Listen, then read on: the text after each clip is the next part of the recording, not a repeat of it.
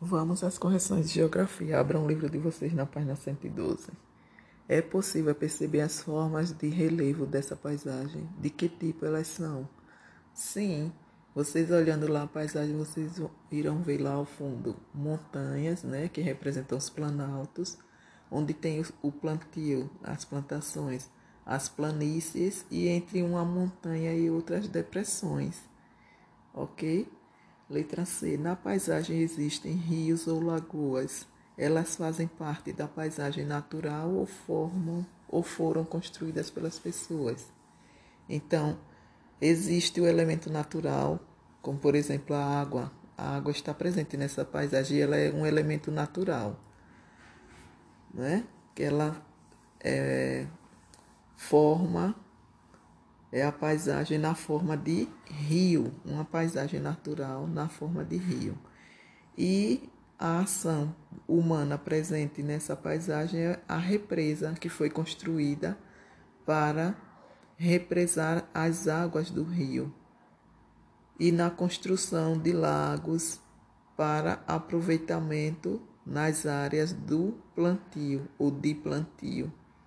Letra D. Pode-se perceber a presença do trabalho humano? O que as pessoas estão fazendo? Sim, vírgula.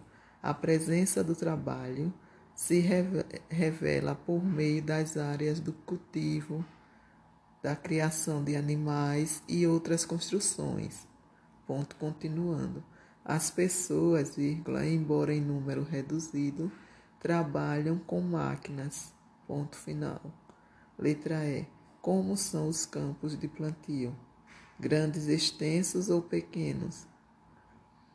Os campos de plantio são extensos. Letra F. Como estão separados os campos?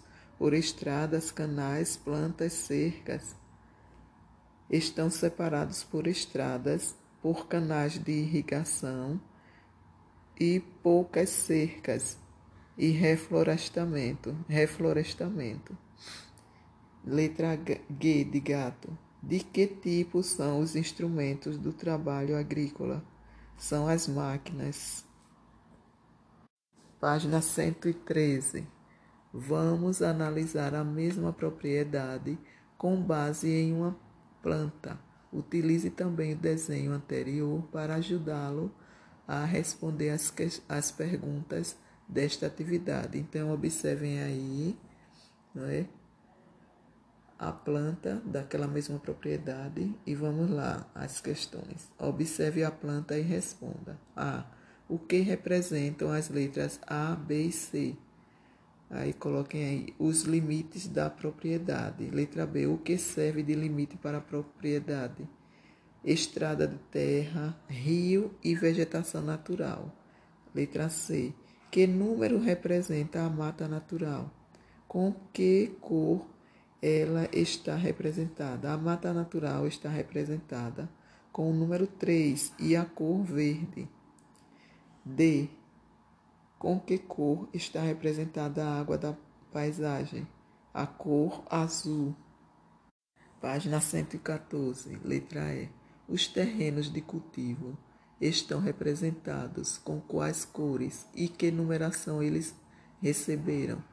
Com a cor marrom, e a numeração são, a numeração é essa: 1, 2, 5, 6, 7, 8 e 10.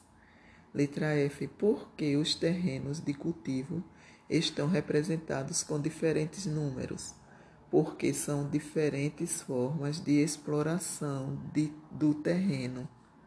Letra G de gato. Que número representa a sede da propriedade?